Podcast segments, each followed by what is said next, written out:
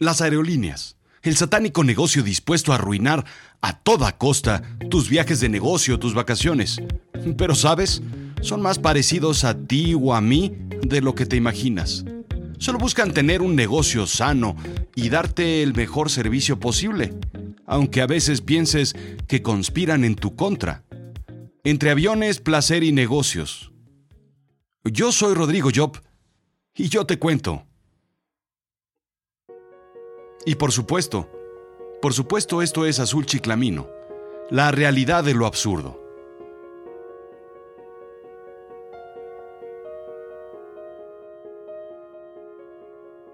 No duermes nada durante toda la noche, y es que ese día lo esperabas con ansias.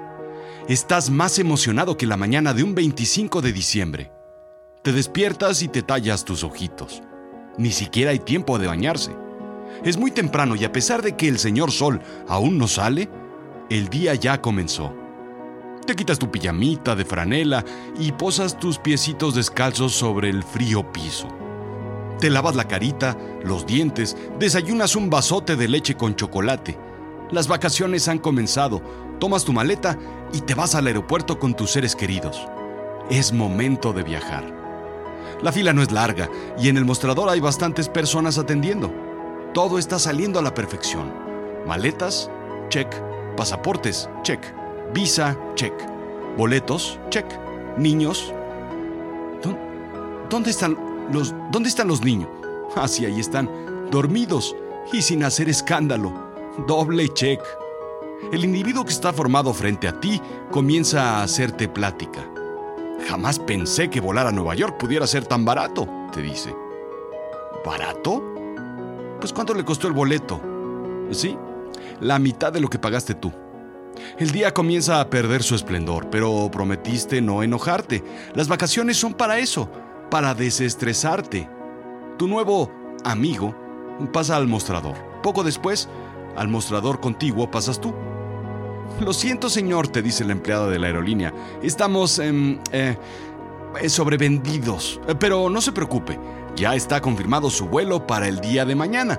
Misma hora, mismo vuelo. Que tenga usted un buen día. ¿Buen día? ¿Mismo vuelo? Pues si no es el mismo vuelo, porque el mismo vuelo era hoy. En una mano, su mochila. En la otra, su abrigo. Y en la boca, su pasaporte, mordiéndolo como perro. Buen viaje. No duermes nada durante toda la noche. Y es que ese día lo esperabas con ansias. Estás más emocionado que la mañana del 25 de diciembre. Te despiertas y te tallas tus ojitos. Ni siquiera hay tiempo de bañarse. Es muy temprano y a pesar de que el señor Sol aún no sale, el día ya comenzó.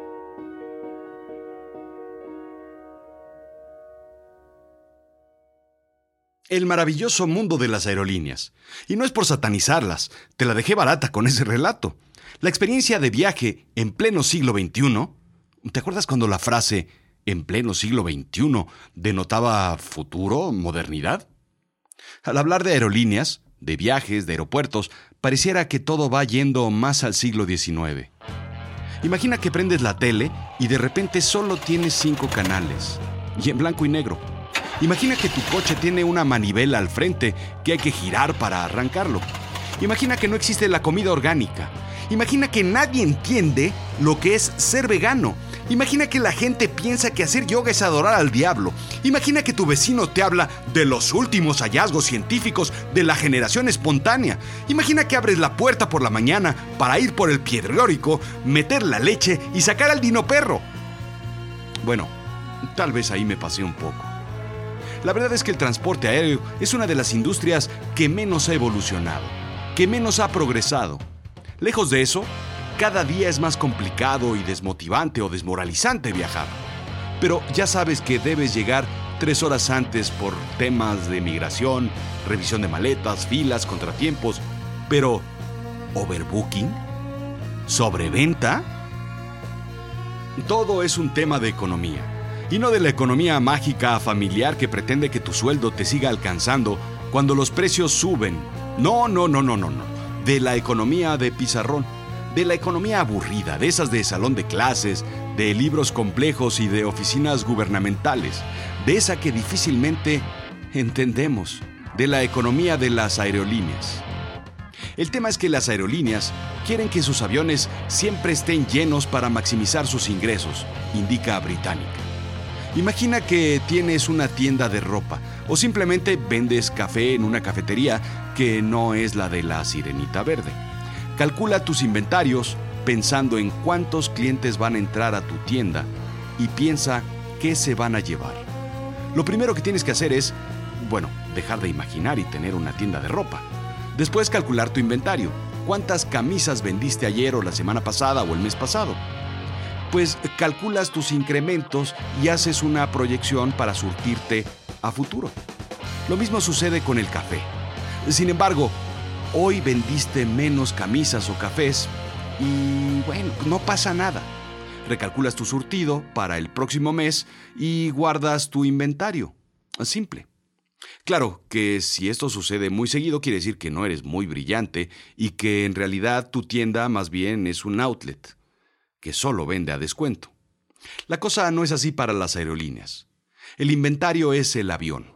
Si el avión no se vende por completo, si algunos pasajeros no llegan o cancelan, entonces van a sobrar asientos. Pero, ¿qué crees?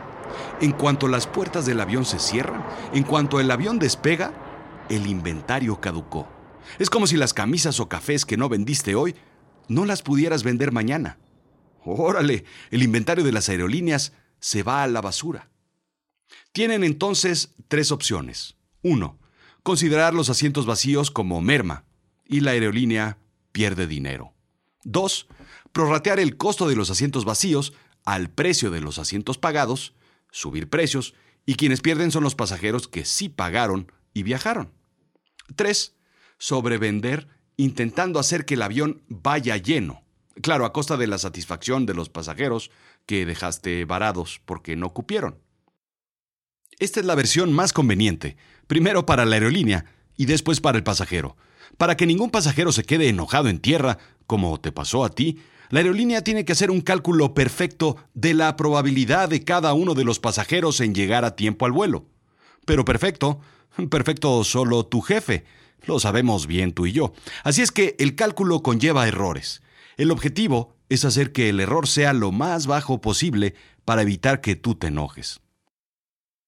Las aerolíneas desarrollan un sistema inteligente de reservas para evitar que tú llegues al mostrador, alces los brazos, al tiempo que avientas tus boletos y otros papeles al aire y digas, Dios mío, ¿por qué yo? ¿Qué te he hecho yo? Al tiempo que cae un rayo, un viento enfurecido hace volar tu gabardina y tu peluquín y el cielo lóbrego se cierra ennegrecido en el aeropuerto. Bueno, tal vez un poco menos dramático, dices, chales, ya me la hicieron. Según el US Department of Transportation, los pasajeros que se quedan en tierra son los que no van en primera clase porque, pues por supuesto, son los que pagan más. Pues ni modo que sea el muchacho chicho con la muchacha guapa el que se queda. Tampoco bajarán a los viajeros frecuentes porque son los más leales, y mucho menos a los pasajeros que se registran antes en el vuelo o temprano en la ventanilla. Tampoco aquellos que tienen un itinerario complicado porque sale más caro para la aerolínea reembolsar un Los Ángeles-Tokio que la sección Monterrey-Los Ángeles. Así es que sí, quedas tú. Como dirían los gringos, poor old you. El que nomás va y viene a un simple viajecillo y que ni siquiera ordenó comida vegana. Todo pareciera ser muy enredado, pero ¿por qué es tan compleja la industria aeronáutica? Depende de muchos factores. En primer lugar, de los costos. Pensemos, por ejemplo, en la tecnología. En realidad no es tan complicado crear una aerolínea nueva pues eso, vas a la agencia de Boeing, y checas los modelos, eliges el que te gusta, pasas a la caja, compras dos o tres o treinta aviones y listo. Hay quienes incluso los compran en segunda mano en el periódico y salen muy buenos. No más hay que checar que no vengan descuadrados o desvielados, pero complicado, complicado, en realidad no es. ¿Caro? Caro tampoco. Es más caro, por ejemplo, crear una línea de producción en una fábrica. Según Investopedia, las aerolíneas tienen dos costos que son sumamente altos. Primero, el personal. Este es controlable, claro, a nivel costo, no a nivel sindicato. Ahí sí se vuelven completamente incontrolables. Es digamos el 35% de los costos operativos de una aerolínea. El segundo, la gasolina, por supuesto. Esta es completamente volátil ya que depende del precio del petróleo, factor difícilmente controlable. Pueden, claro, comprarse futuros de gasolina, inventarios en los próximos años a un precio más adecuado, pero esto es un poco más eh, representativo. El combustible representa 12% de los costos. Uno de cada 10 dólares es un costo enigmático. ¿Qué hubo? Dejemos a un lado si las aerolíneas son o no avariciosas y miserables, que sí lo son, pero no lo discutiremos en este podcast, que sí lo haremos. El negocio es complejo, casi tan complejo como las reglas de lucha libre. ¿Por qué a los rudos se les permite usar sillas y escaleras para golpear, pero a los técnicos no? Ah, pues porque las reglas son complejas. Porque es posible que hayan dos o más peleadores golpeando al contrincante, pero no se permita a un segundo compañero que entre al quite. Ah, pues porque las reglas son complejas. ¿Por qué llevan enanos disfrazados de duendes o aluches de peluche que pueden ser retenidos por el equipo contrario, sometidos y golpeados sin que el referee intervenga en la afrenta y el agravio? Pues por eso, porque son reglas complejas económico-luchísticas.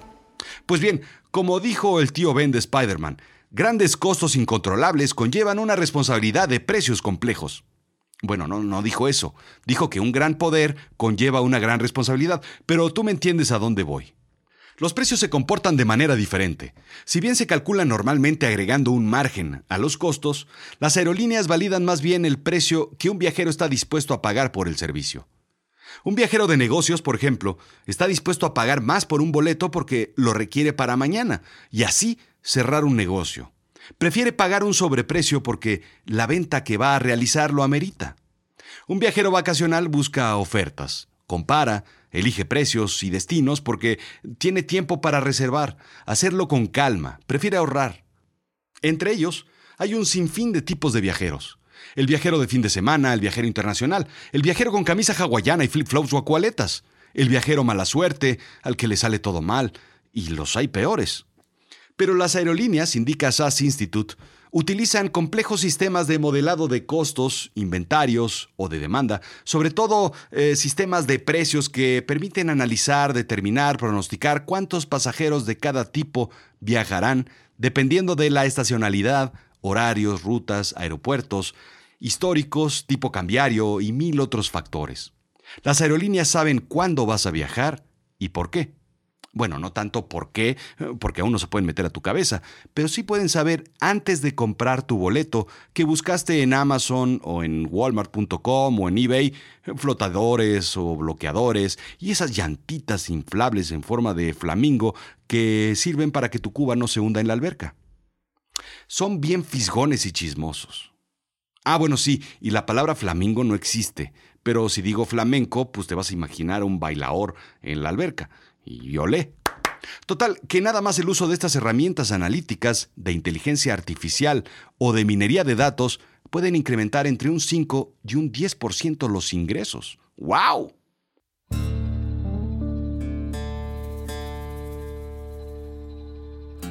William O'Connell, profesor emérito de la Universidad de Aeronáutica Embry-Riddle de Daytona Beach, Florida, indica que el precio y los horarios de salida y llegada son los factores más determinantes en la venta de boletos. Las aerolíneas buscan enfocarse en ellos a como dé lugar. El hecho de que te den cacahuates o maní en vez de galletas de avena tiene muy poco que ver con tu decisión de vuelo. Aunque no lo creas si sirven Coca-Cola o Pepsi, es lo mismo. ¿O qué crees? Pero así piensan las aerolíneas. Si es probable que un avión salga a medio llenar, es preferible que salga lleno con los asientos restantes a un precio más barato. Recordemos que un asiento vacío es una merma irrecuperable. Esos espacios se ponen en precios especiales con anticipación para ser llenado por los viajeros vacacionales o de ocio, que no están dispuestos a pagar un sobreprecio, el que espera la aerolínea. Los boletos caros son para los viajes no planeados o viajes de emergencia, indica Paul Dempsey de la Universidad McGill y Andrew Goetz de la Universidad Estatal de Ohio. Así es que lo primero que hay que definir es el precio al cual está dispuesto a pagar una persona. Yo estoy dispuesto a pagar tal vez un dólar por un café, uno y medio si tengo mucho antojo, sueño o si la resaca es fuerte en esta ocasión, dos dólares si el café es verdaderamente bueno, dos y medio si hace frío y no hay más opciones. Pero 5, 5 dólares por un café azul turquesa y color morado y que tiene sabor de algodón de azúcar y chicle bomba, jamás, jamás de los jamases estaré dispuesto. Total que la base es el precio. Sin embargo, se introduce lo que los economistas llamamos el excedente del consumidor. ¿Cuánto está dispuesto el consumidor, o sea tú o yo, a pagar de más por un producto dependiendo de las características adicionales o beneficios intrínsecos? Y tú me preguntarás, oye Rodrigo, ¿qué no es ridículo que uno quiera pagar de más por un producto? Y yo te contestaré, lo haces todos los días. ¿Olvidaste reservar ayer tu boleto para mañana? Hoy te saldrá más caro. ¿Olvidaste añadir una maleta extra? Hoy en el mostrador te saldrá más caro. ¿Decidiste tener una noche adicional en tus vacaciones? Tendrás que pagar un sobreprecio. ¿Quieres dos centímetros más de espacio en las piernas? tendrás que pagar un Economo Plus Ultra Mega... no sé ni cómo se llama. ¿Cuántas opciones hay? Dime cuántos tonos de grises. ¿Cuántos? ¿Cuántos? Dime cuántos tonos, cuántos tonos de grises hay.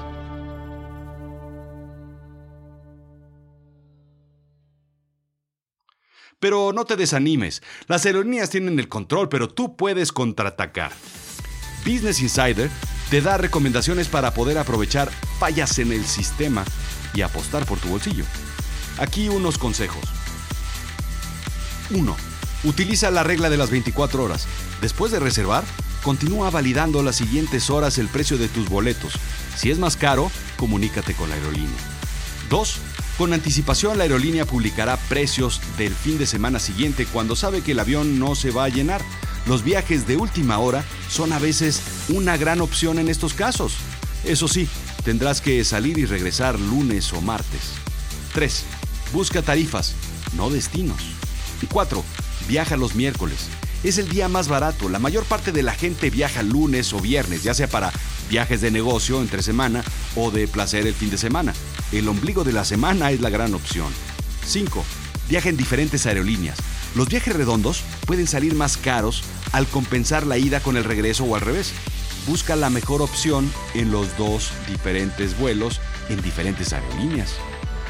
6. Vuela temprano. Los vuelos de Colote o Red Eye son las mejores opciones para ahorrar. Sí, los aeropuertos son catedrales del caos y las aerolíneas sus súbditos. Todo se mueve a velocidad apuro, pero no pienses que son sitios de conspiración y que buscan insistentemente hacer de tu viaje una pesadilla. Aunque parezca, lo único que quieren hacer las personas que te atienden en el mostrador es lo mismo que quieres tú, terminar su jornada laboral e irse a casa. ¿No crees que son empleados egresados de la Torquemada Institute of Capacitation for Airlines? No tienen placer por hacer que tú pierdas tu vuelo.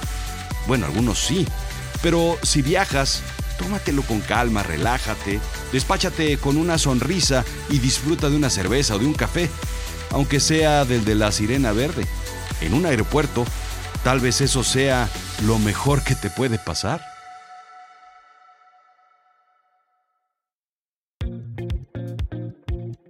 Esto fue Azul Chiclamino, la realidad de lo absurdo. Yo soy Rodrigo Job. Visítame en azulchiclamino.com, sígueme en Twitter, en Instagram, Rodrigo-Job, en YouTube y sobre todo suscríbete. Y ya de pasadita, así como que pues no queriendo, pues si no es mucho pedir, pues ponme un review. Dime qué piensas, qué opinas, anímate a decirme lo que hay en tu mente. Ah, sí, y te recuerdo que en estas vacaciones tendrás muchas, muchas horas de vuelo. Aprovecha escuchando Azul Chiclamino. No se te va a hacer más corto el viaje, pero al menos tendrás compañía, ¿no crees?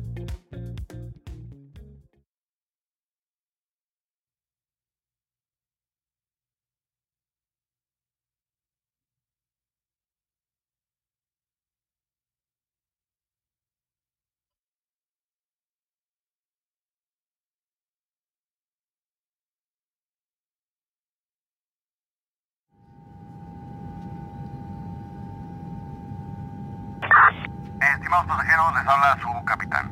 Nos encontramos ya volando suave y delicadamente como una ligera pluma de quetzal a 10.000 pies de altura en esta flamante y hermosísima aeronave en azules cielos radiantes, frescos y esplendorosos. Nuestro arribo se realizará en menos de tres horas, así es que oprima el botón de sus descansabrazos y relájese mientras yo comando la poderosísima aeronave a nuestro destino. Bueno, a menos de que usted viaje en Super Economy, economy Minus de la fila 30 hacia atrás, ya que el sistema de reclinación está deshabilitado. La película que se proyectará es El Ganador, una película inédita de Stanley Kubrick, nunca antes proyectada en cines. Menos para los pasajeros de segunda y tercera clase, cuyas pantallas no sirven. Y a los directores de esta aerolínea no les interesa mucho su opinión en redes sociales. Nuestros auxiliares de vuelo servirán sus alimentos en breve, filete Wellington o pasta con aceite de trufa negra, porque ya les encajamos el diente en el precio de su boleto. La parte trasera del avión se servirá únicamente Pepsi al tiempo y sin gas del vuelo anterior. Nuestros pasajeros consentidos podrán recibir sus maletas en la banda número 2. Los demás, pues es muy probable que no lleguen sus maletas, pero no pierdan la fe. Estamos siempre a gusto y listos para servirles. Ah, y la puerta de emergencia trasera no sirve. Disfruten su vuelo.